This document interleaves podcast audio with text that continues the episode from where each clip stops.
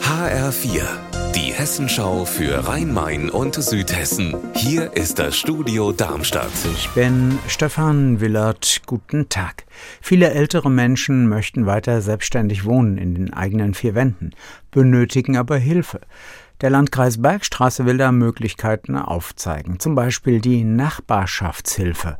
HR-Reporter Mike Marklow an der Bergstraße. Wie geht Nachbarschaftshilfe an der Bergstraße? Was stellt sich die Kreisverwaltung da vor? Ja, das sind sogenannte niederschwellige Angebote, also kleine Dinge, die den Alltag um einiges leichter machen. Einkaufen, kochen, die Wohnung oder das Haus putzen und auch Wäsche waschen. Das alles passiert ehrenamtlich, aber weil es eben doch auch zeitintensiv sein kann, Nachbarn, Freunden oder der Familie zu helfen, kann man eine Aufwandsentschädigung durch die Pflegekasse bekommen. Voraussetzung ist, dass ein Pflegegrad bei der Person vorliegt, der man hilft.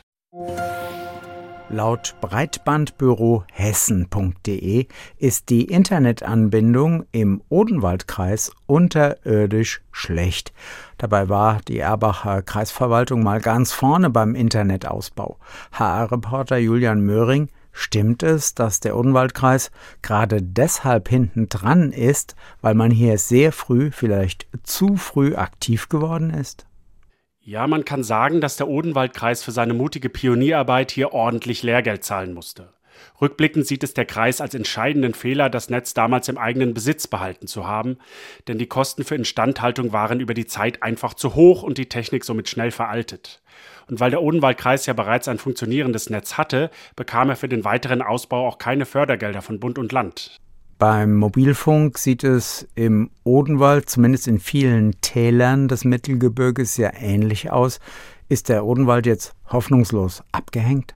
Nein, denn der Kreis hat das Netz vergangenes Jahr verkauft und plant schon ein ganz neues Projekt. Bis 2030 spätestens will er mit Hilfe von Partnern jedes auch noch so entlegene Haus mit superschnellem Gigabit-Internet versorgen. Diesmal stehen dem Kreis auch Fördergelder zu, sodass das finanzielle Risiko laut der zuständigen Odenwald Regionalgesellschaft deutlich geringer ausfällt. Unser Wetter in Rhein-Main und Südhessen. Sonne und Wolken, Regen und Gewitter, alles ist möglich am Nachmittag in Südhessen. Die Temperatur in Seligenstadt am Main bei 25 Grad.